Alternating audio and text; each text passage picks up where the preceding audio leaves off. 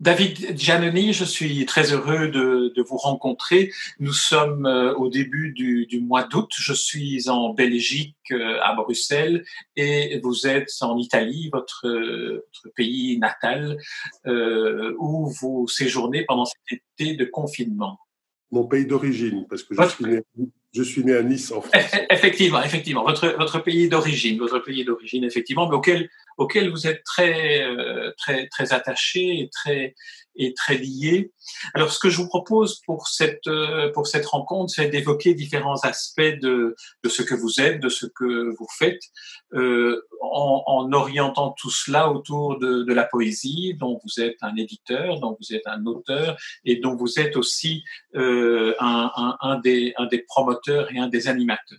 Alors, première, euh, première question, vous donnez à lire de la poésie, en particulier avec la maison d'édition Maelstrom que vous avez, que vous avez créée. J'aimerais que vous me disiez en quelques mots ce qu'il y a d'important à, connaître de cette maison d'édition pour pouvoir euh, l'apprécier Qu'est-ce que aujourd'hui, euh, je pense qu'elle a été créée en 2003, donc 17 ans après, euh, quelle est la leçon que vous retirez de cette expérience d'éditeur?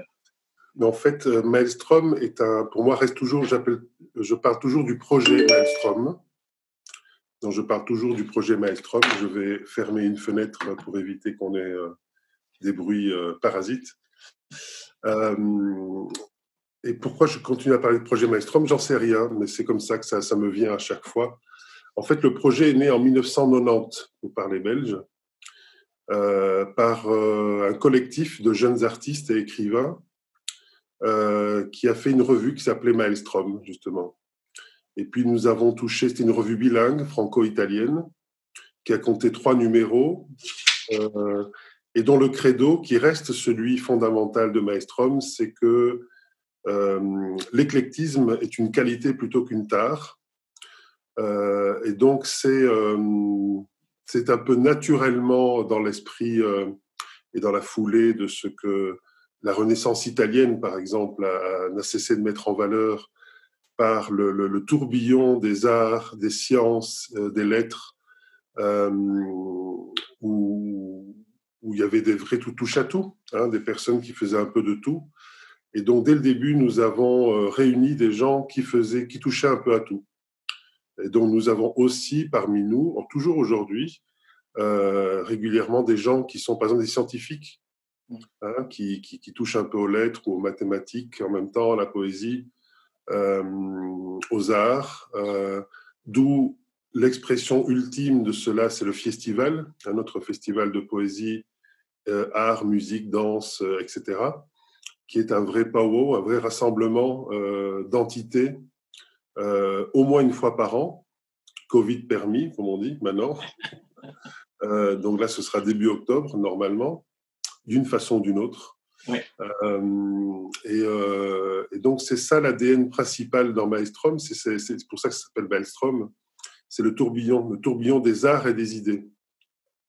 Alors, dans, le nom de, de Maelstrom, il y a ce tourbillon. Et puis, pour la publication du booklet numéro 50, euh, c'est un très, très, très, très bel exemple de cet éclectisme euh, dont vous parliez, mais aussi de la diversité des personnalités qui y sont invitées, en invitant cette fois-ci Edgar Allan Poe, pas moins, dans la traduction de Baudelaire d'une de ses nouvelles une descente dans, dans le maelstrom. Et j'ai eu le sentiment en lisant l'introduction le, qu'en a, qu a Dante Bertoni, où il dit car Edgar Allan Poe était un poète, romancier, nouvelliste, critique, littéraire, dramaturge, chroniqueur, éditeur. Il avait été à l'origine de genres littéraires par la suite classés comme littérature de genre, tels que le récit d'investigation policière, la science-fiction, le fantastique, en leur donnant toutes leurs lettres de noblesse. C'est un oui. peu la démarche de Bouclet, cet éclectisme littéraire, mais d'aller dans tous les genres aussi. Exactement, oui. Et Maestrom, dans sa globalité, a toujours, euh, s'en est toujours foutu, si je peux me permettre l'expression, euh, des genres. Euh, un bon livre est un bon livre un excellent livre est un excellent livre, point. Ou trois petits points plutôt. Oui. Parce qu'on ouvre alors, on ouvre alors au lecteur. Euh, comme disait Borges, euh, un excellent livre, c'est un livre qui se lit et se relit. quel que soit son genre. Hein. Et Borges, c'est celui qui m'a fait connaître Edgar Poe, en fait. C'est à travers le prisme de Borges que j'ai commencé à être curieux par rapport à Edgar Allan Poe. Et c'est grâce à la lecture, entre autres, de Descendre dans le Maelstrom, qu'est venue l'idée de, de prendre ce nom, Maelstrom, avec l'histoire de ces trois frères qui tombent, euh, qui sont pris par ce phénomène absolument irréfrénable et incontrôlable, contre lequel l'humain ne peut rien faire, sauf une série de choses, mais ça je laisse le suspense parce qu'il faut le découvrir par soi-même. Alors, euh, dans, dans, le, dans le projet Maelstrom, pour, euh, pour utiliser l'expression qui correspond très bien à, la réalité de, de ce qu'est ce, ce projet, euh, fondé en 1989-90, comme vous le disiez, dans vos euh, messages et lectures sur Facebook que vous faites depuis le, mois de juillet, depuis le début du confinement. La dernière euh, édition de ces lectures, la numéro 108, on évoquera pourquoi le, terme de 108, il y a à la fin de, de cette séance ouverte euh, où tout le monde, tous les auteurs de Maelstrom, tout le monde avait accès et pouvait donner libre cours à son envie de lire et de partager. Il y a ces très belles images d'archives de la de, de l'envoi à partir du toit du palais ducal de, de Gênes de 50 000 poèmes et cette séquence d'archives se termine par une, euh, une image bouleversante qui est celle d'une petite fille qui commence à ramasser ses feuilles de papier jetées sur la presse et puis qui mmh qui les rejette euh, comme, comme s'il y avait une, euh, une transmission extraordinaire. Ouais, fabuleux, hein. Alors, racontez-nous un peu cette histoire-là, y compris le, le, cette image de la petite fille. Mais ce, ce jour-là, c'était le 30 juin 2002. C'était ce que nous appelions à l'époque le, le, baptême euh, d'un mouvement non-mouvement, parce que nous ne voulons jamais être renfermés dans un mouvement, euh, qui se dénommait à l'époque Révolution poétique, euh, et qui le lendemain s'est dénommé Réévolution poétique. Donc en un jour, on a changé de nom tout de suite. Euh, et donc c'est un mouvement qui a été cofondé dans une voiture euh, entre Prato et Florence par Alexandro Jodorowsky, Antonio Bertoli et moi-même. Et tout de suite, on a pensé à Martin Baquero, un de nos collègues chiliens. Et voilà, après on a élargi à Lawrence Faninghetti, et c'était en février, en fait, en, fin janvier, en fait, fin janvier 2002. Et au mois de juin, nous étions tous réunis euh, à Gênes pour euh, le, le, festival de poésie de Gênes, euh, qui est dirigé par Claudio Pozzani, euh, qui aujourd'hui euh, a changé de nom parce qu'il est intégré au festival Voix vive qui se déroule aussi à Sète. Donc il est relié à ce festival-là. Et donc, nous avons lancé 50 000 poèmes, effectivement, sur la ville de Gênes. Alors, la magie du moment a fait que, heureusement, euh, Gênes est une ville portuaire, comme tout le monde sait quand même. Le vent s'est levé et a emmené les, poèmes partout dans la ville.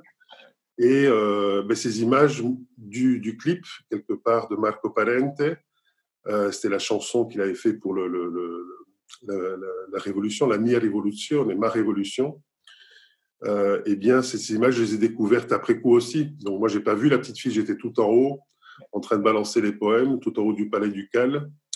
Euh, les moins jeunes de l'époque étaient sur les balcons et les, les plus jeunes étaient sur les, sur les toits. Donc, on avait envoyé les plus jeunes sur les toits. À l'époque, je faisais partie des plus jeunes. Alors, vous avez évoqué le nom d'Alexandre Jodorowsky qui s'y trouvait. Il y a d'autres grands noms qui ont été associés d'emblée à l'aventure de Maelstrom, à l'aventure de, de, de, de, ce projet poétique multilatéral, notamment Lawrence Ferlinghetti, que, oui. que j'ai découvert et que vous avez republié dans un magnifique euh, recueil euh, d'une partie de, de, ses poèmes, qui est un, un, un immense auteur euh, que j'avoue, je, je ne connaissais pas. C'est grâce à vous vous, David Giannoni, que je l'ai découvert. Alors, qui, qui, qui est-il pour vous et comment est-il entré dans votre vie à vous? Euh, Il est rentré via Antonio Bertoli, qui était mon grand ami euh, et frère d'armes et d'âmes, euh, qui est décédé en 2015 que l'on voit aussi d'ailleurs dans le, dans le numéro 108 de, de la poésie, une très très belle euh, évocation par lui de la vérité. Oui, de l'authenticité. De l'authenticité, pardon, pardon. La différence est importante. Absolument, oui, pardon. Il évoque d'ailleurs la différence. Oui, et Antonio donc euh, était euh, avait créé City Lights, donc euh, City Lights. Lorenz, pardon, Lorenz ici, hein, c'est pas Antonio hein, dont on parle. Lorenz Ferlinghetti a créé. en fait, Antonio Belt avait créé City Lights en Italie, qui était la sœur jumelle, comme il disait, de la City Lights de San Francisco de, de Ferlinghetti.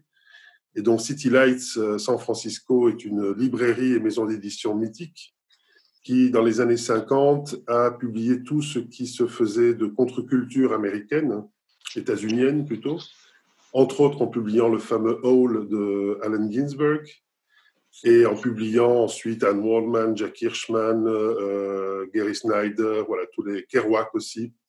Euh, il faut savoir que dans cette librairie, euh, dans cette librairie euh, se faisaient aussi euh, des lectures. C'est toujours, hein, c'est toujours une librairie très très active. Évidemment, les temps ont changé, donc c'est une librairie encore plus de lutte et de combat pour la poésie, une librairie très engagée, parce que l'une des grandes caractéristiques des auteurs beatniks, c'était pas seulement le, le, revival, comme disait, de la poésie orale, de la poésie dite à voix haute, euh, tous très fort inspirés, ça peu de gens le savent, par Dylan Thomas, mm. qui est un poète gallois, euh, parce que tous les, les, les, personnes comme Ferlinghetti et Ginsberg disaient qu'ils avaient été transformés le jour où ils avaient entendu et vu lire à New York, je pense, si je ne me trompe pas, euh, Dylan Thomas. Et que ça avait fait un énorme déclic pour eux. et eux-mêmes ont été des, des déclics pour d'autres personnes. Euh, donc des gens comme d'ailleurs, euh, par exemple, notre grand ami Jean-Pierre Verregen en Belgique euh, est très très lié, très très proche à cette génération beatnik et n'arrête pas de dire aux jeunes slammers, par exemple, voyez d'où vous venez aussi. Hein, et, et, bon, après, l'origine du slam est encore quelque chose d'un peu plus complexe parce qu'il y a Mark Ellis Smith qui a créé ça à Chicago mais lui-même était relié aux beatniks. Donc voilà, il y a, des liens, il y a des liens qui se font. Et des liens que nous essayons aussi de retisser, pas seulement dans nos histoires, mais dans nos publications, justement, et dans nos invitations au festival. Parce que, par exemple, il y a quelques années, on a eu le grand honneur d'avoir Mark Ellis Smith au festival, euh, dont je ne vous dis pas ce que c'était pour les jeunes euh, slammeurs de voir la, grande idole euh, chez eux, un bonhomme qui a presque 70 ans aujourd'hui, hein, et qui n'a pas perdu de sa, qui a comme 70 ans, et qui n'a pas perdu de sa verve. Est-ce qu'on peut dire que la librairie, qui fait aussi partie du projet Maelstrom, la librairie qui se trouve à, Bruxelles, tout près de, la, de l'espace Sangor et tout près de la place euh, Jourdan, est-ce qu'on peut dire que cette librairie est aussi une manière de, de matérialiser le projet poétique à travers un lieu qui est à la fois librairie et lieu d'action? Ah, Tout à fait, oui, c'est une sorte de QG, c'est une sorte de QG euh, et, effectivement, euh, entre nous, on l'appelait souvent la City Lights de Bruxelles. Oui, voilà. Euh, oui, c'est clairement pour nous, c'était un vrai, un vrai rêve de pouvoir bénéficier d'un lieu, autant petit qu'il soit, mais qui soit un point de chute et un point de rencontre.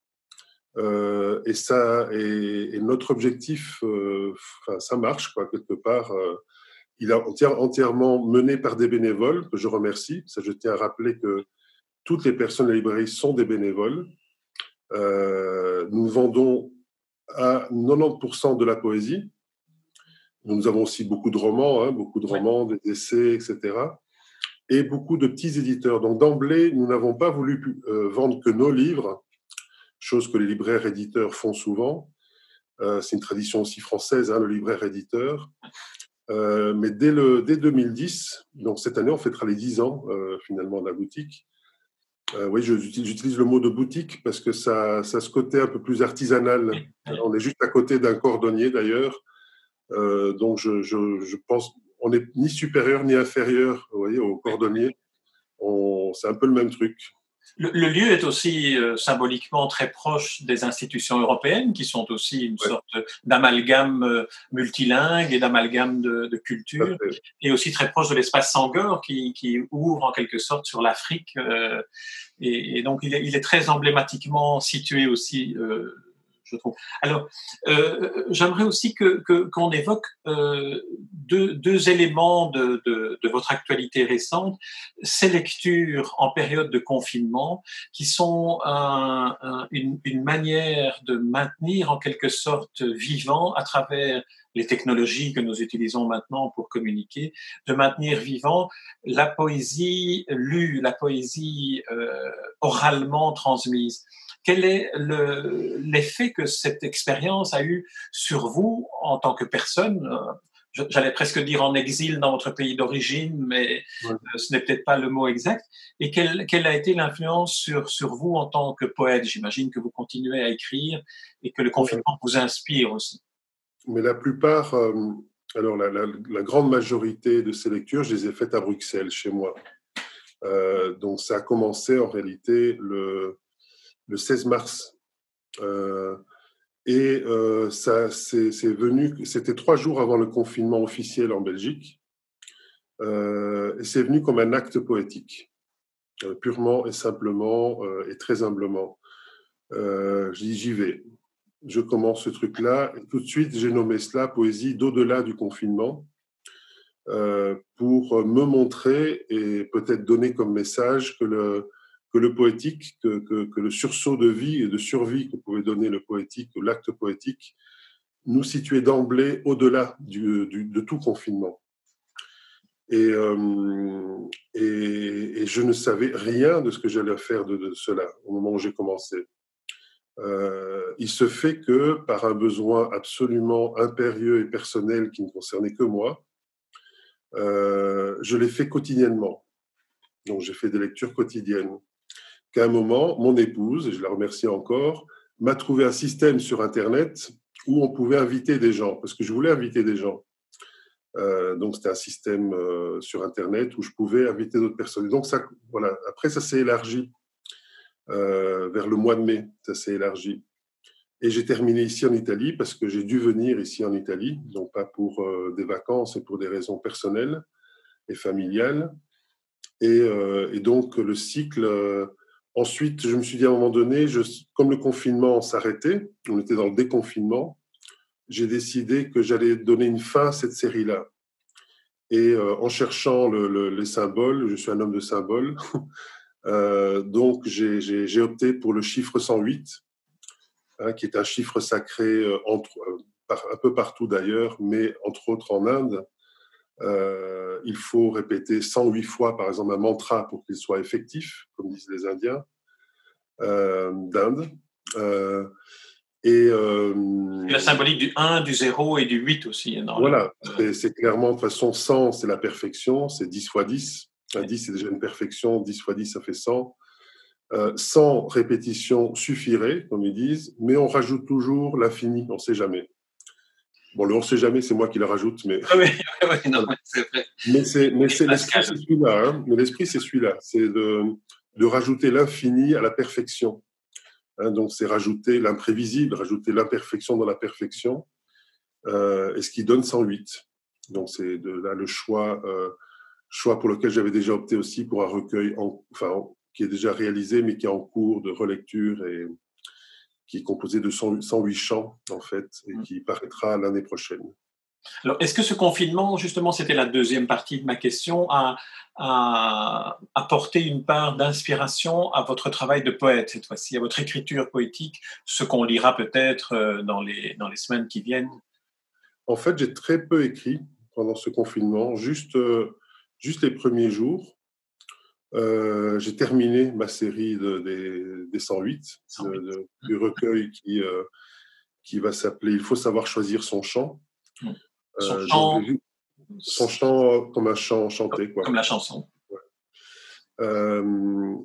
et j'ai beaucoup lu, en fait, mais pas des livres ou des manuscrits, au grand désespoir des auteurs qui m'envoient les manuscrits. Euh, j'ai une sorte de blocage en fait de, de, lecture autre. Et finalement, j'ai beaucoup, beaucoup lu par les lectures que je faisais sur, euh, sur Facebook. Euh, en lisant des choses aussi que je ne connaissais pas ou que je n'avais pas encore lues. et donc, ça a été une façon de me nourrir aussi d'une façon vitale. C'était vital. Voilà, il n'y avait pas d'objectif de, de, quoi que ce soit, si ce n'était que de partager cette nécessité de, de, poésie et de découvrir aussi des textes. Hein, parce que parfois, je demandais juste avant sur Facebook, tiens, voilà, je vais vous dédier ces lectures. Ben, dites-moi ce, ce que vous avez envie que je lise. Et les gens m'envoyaient des textes et je les lisais. Je les découvrais en même temps je les lisais.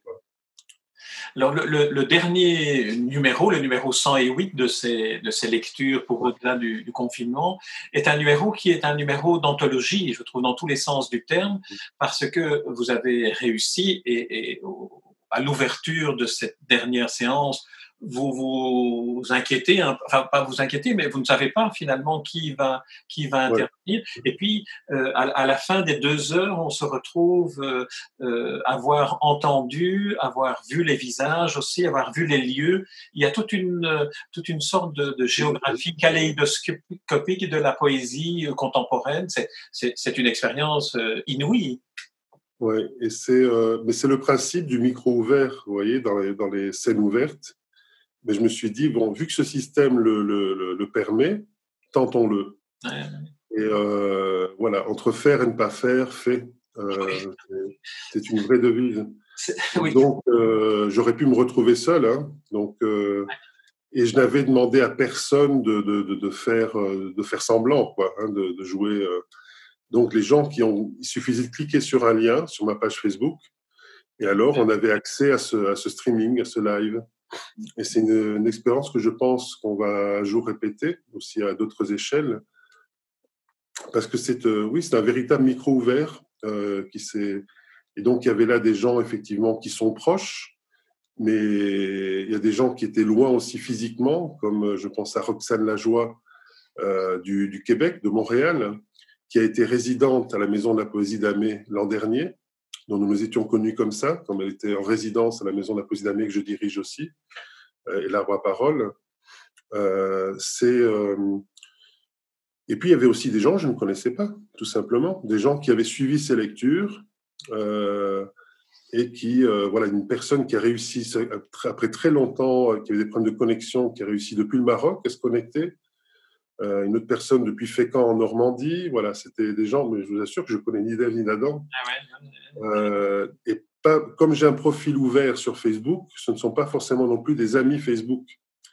Euh, donc, c'est des gens qui étaient tombés sur ces lectures et qui, voilà, qui ont tenté le jeu. Je sais qu'il y en a d'autres qui n'ont pas osé parce qu'ils étaient timides, ils avaient peur, mais, mais voilà la prochaine fois, pour la prochaine édition de ce City Lights virtuel, finalement, euh, ils seront là. Alors, si vous voulez bien, j'aimerais aussi évoquer un autre, un autre aspect de votre activité, mais je ne sais pas si vous la, la pratiquez encore. En préparant l'interview, j'ai un peu euh, lu évidemment votre biographie, et euh, en, en, cette période de confinement et, et, en cette période de, de, crise économique qui est en train de survenir et dont on ne connaît pas encore les les, effets réels. Euh, j'ai vu que vous étiez occupé naguère des sans-abri en étant éducateur de nuit et en créant des espaces de parole pour les sans-abri. Est-ce que cette expérience-là, vous la menez toujours, d'une part, et d'autre part, est-ce que vous pensez que l'après-pandémie va nécessiter une place particulière pour la poésie euh, à l'intention de toutes celles et tous ceux qui se retrouveront dans un désarroi économique considérable, si pas dans la perte d'emploi, la, misère, euh, le chômage? Il va y avoir une série de catastrophes, je pense que tout le monde peut le, peut le deviner et peut le, le, le, Maintenant, vous savez, comme disait Milton Erickson, euh, qui était un, psychothérapeute américain, euh, chaque revers a sa médaille. Hmm. Euh, donc, comme le dit Jodorowsky, ben, derrière chaque catastrophe se cache un miracle. donc, il faut savoir retourner cela. Il faut pratiquer le rituel du renversement, qui est un rituel particulier en nous, à l'intérieur de nous, pour ne pas ne faire que succomber à la catastrophe, parce que la catastrophe est là. Donc, euh, c'est comme dans le maestro, vous voyez, quand, le personnage se rend compte qu'il va, il, peut faire ce qu'il veut, le tourbillon est vraiment trop fort. Hein, et donc, c'est autrement qu'il va pouvoir peut-être s'en sortir. Et un seul des trois frères s'en sort. Et ce qui est intéressant de voir, c'est comment. Hein, c'est comment. Et, euh, et donc, c'est. Euh, donc, au niveau, par exemple, je suis psychothérapeute de formation. Cela, je le pratique moins, beaucoup moins, euh, de façon très, très épisodique, parce que je n'ai plus le temps, tout simplement, de le pratiquer de façon individuelle, hein, j'entends, avec des, patients individuels. Et au niveau social, donc, euh, j'étais très, très attaché à, la création de ces espaces de parole pour la région bruxelloise. Ces espaces de parole continuent toujours à exister, heureusement. Et euh, je ne pratique plus dans le secteur, mais je reste relié à des gens qui y travaillent, comme euh, Laurent Durcel, par exemple, qui est un artiste plasticien et qui a créé Douche Flux, Absolument. Une, excellente initiative, euh, et dont j'ai été l'un des multiples conseillers à l'époque où il a voulu euh, créer, euh, voilà. Et donc il était allé voir tout le monde dans le secteur et tout et tout. et puis nous venons de publier chez Maestrom Parole donnée, parole perdue, euh, qui est un livre réalisé par le collectif Siloge avec euh, ce qui s'appelle aujourd'hui Bruxelles. Et Bruxelles, c'est l'ancien, euh, c'est le, ce qu'on appelle la cellule d'appui du secteur d'aide aux sans-abri à Bruxelles. Et il s'agit de la récolte de 10 ans de matériaux, de paroles de personnes sans abri. donc c'est un travail qui a, qui, a travail qui a duré plus de trois ans de la part des auteurs. Euh, et qui sont venues très naturellement vers moi, parce que l'une d'elles était avant dans le secteur sans-abri. Et donc, c'est ma façon à moi de continuer à, suivre et à m'intéresser. Donc, il y a un projet aussi en cours avec Laurent Durcel, qui va prendre le temps qu'il faudra, euh, autour, toujours autour des sans-abri. Donc, c'est clair que je garde une sensibilité proche et un regard très exigeant, parce que c'est vraiment... Euh, pas avec ce public euh, que l'on fait n'importe, qu'on doit faire n'importe quoi, les personnes sans abri et sans papier, parce que ce que nous recevions à, à Pierre d'Angle, c'était cela. Pierre d'Angle, c'est l'asile de nuit où je travaillais. C'était à l'époque, je ne sais pas si je pense que les choses ont un peu changé, mais c'était le seul lieu qui accueillait les personnes de façon anonyme et inconditionnelle. c'est-à-dire sans obligation de faire des démarches, de faire ceci ou cela. C'est la première porte après la rue, vous voyez euh, et c'est pour ça que ce lieu me plaisait, que j'y suis resté longtemps en tant que travailleur, d'abord éducateur de nuit. C'était un lieu éminemment bouddhiste, comme je disais à mes collègues, parce qu'on était dans l'accueil inconditionnel d'abord, c'était écrit noir sur blanc dans les statuts. Euh, donc, quel que soit l'état dans lequel tu te trouves, bon, après, si tu dérapes et tu frappes, non, tu sors, mais quel que soit l'état de, de d'ébriété ou de santé dans lequel tu te trouves, tu es le bienvenu ou la bienvenue et on se fout de savoir euh, que tu me donnes ton vrai nom ou ton vrai prénom, tu viens.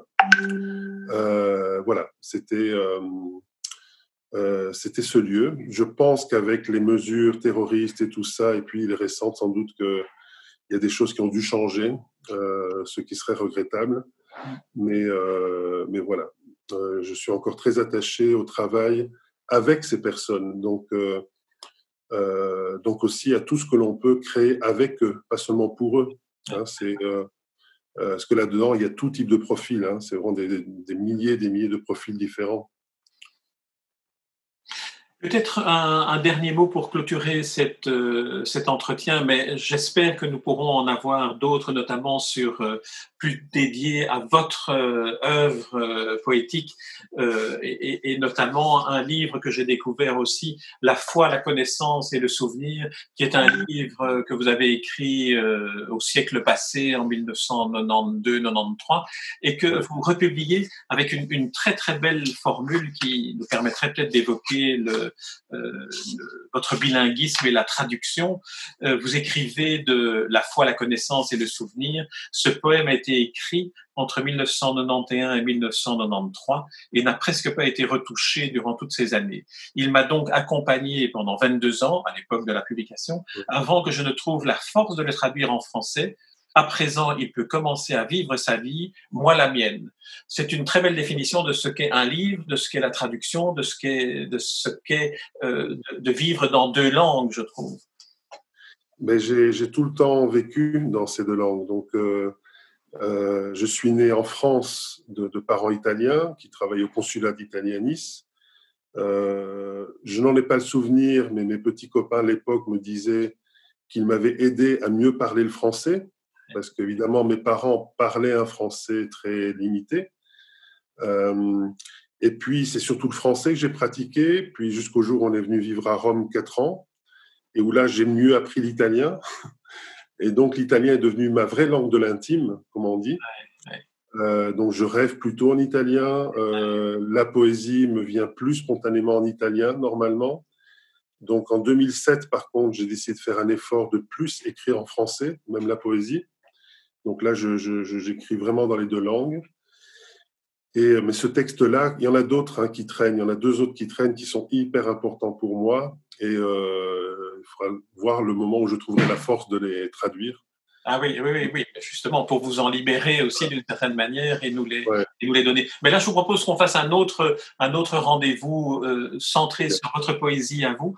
Encore un dernier mot sur euh, la Maison de la Poésie d'Amé que vous dirigez. Vous avez évoqué cette autre activité, parce que vous êtes un homme euh, aussi multiple que, que tous vos projets dans, cette crise que connaît le monde de la culture et en particulier le monde de, l'édition et, où on remet en place un certain nombre de priorités, on ne met pas toujours la culture au premier rang des priorités et il, il me semble que c'est peut-être ce à quoi il faudrait songer aujourd'hui. Alors, est-ce que c'est une approche, une démarche que vous parvenez à défendre au sein, par exemple, de la Maison de la Poésie à Amet oui, tout à fait, mais c'est surtout à partir de. C'est aussi avec tout le réseau. Vous voyez, euh, le jour où j'ai atterri à la Maison de la Poésie d'Amé en 2007, ça s'est préparé pendant quelques mois, dont j'ai été convoqué, entre autres, euh, au cabinet de Madame la ministre euh, Fadila Lahanan à l'époque, en me demandant de proposer un projet.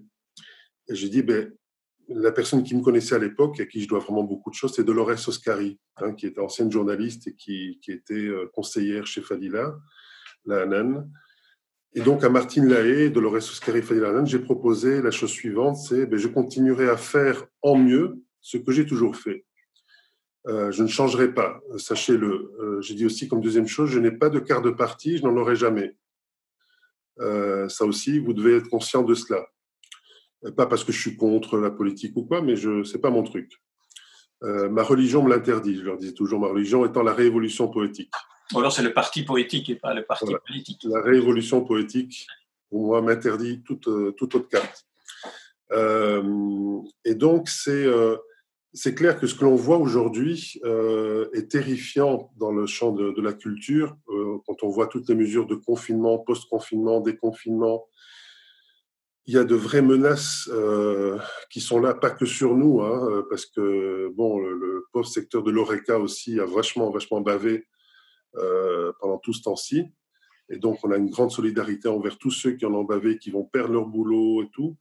Mais dans le secteur de la culture, tout le monde était bien content les jours de confinement de pouvoir aller, pour ne pas citer, sur Netflix, pour se voir, se taper des belles séries, des films et tout ce qu'on veut, ou sur Internet ou la télé ou tout ce qu'on veut.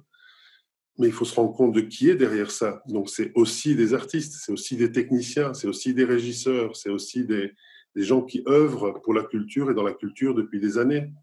Si on les fait crever, qu'est-ce qui va rester? Euh, Qu'est-ce qu'on va regarder? Des écrans vides. Euh, donc même, même cette chose-là, euh, il faudra en avoir un peu plus conscience.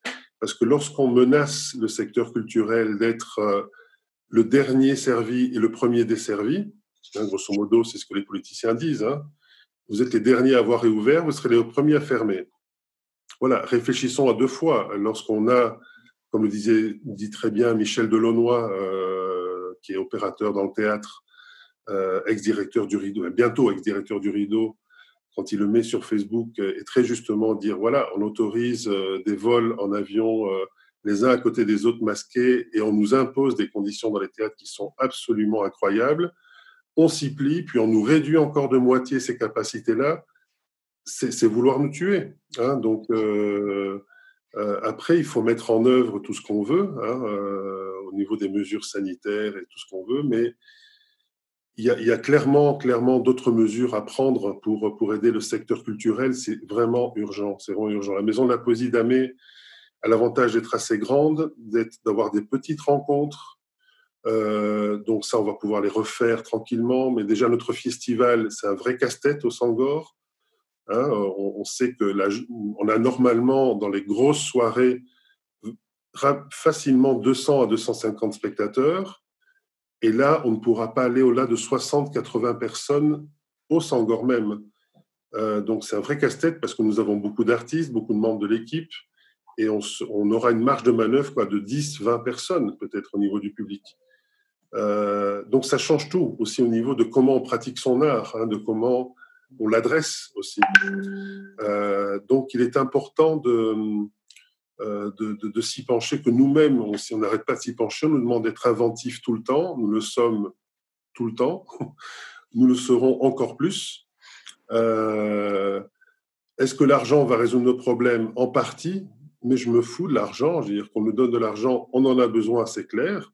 Il faut absolument que des aides conséquentes soient données pour éviter la grande, grande catastrophe dans le secteur culturel et artistique euh, qui s'annonce partout, partout dans le monde. Euh, pas seulement en Belgique, hein, c'est vraiment partout dans le monde que cette catastrophe est annoncée. Euh, et voilà, après, on doit se battre pour rappeler qu'on représente autant du, du produit national brut et ceci et cela.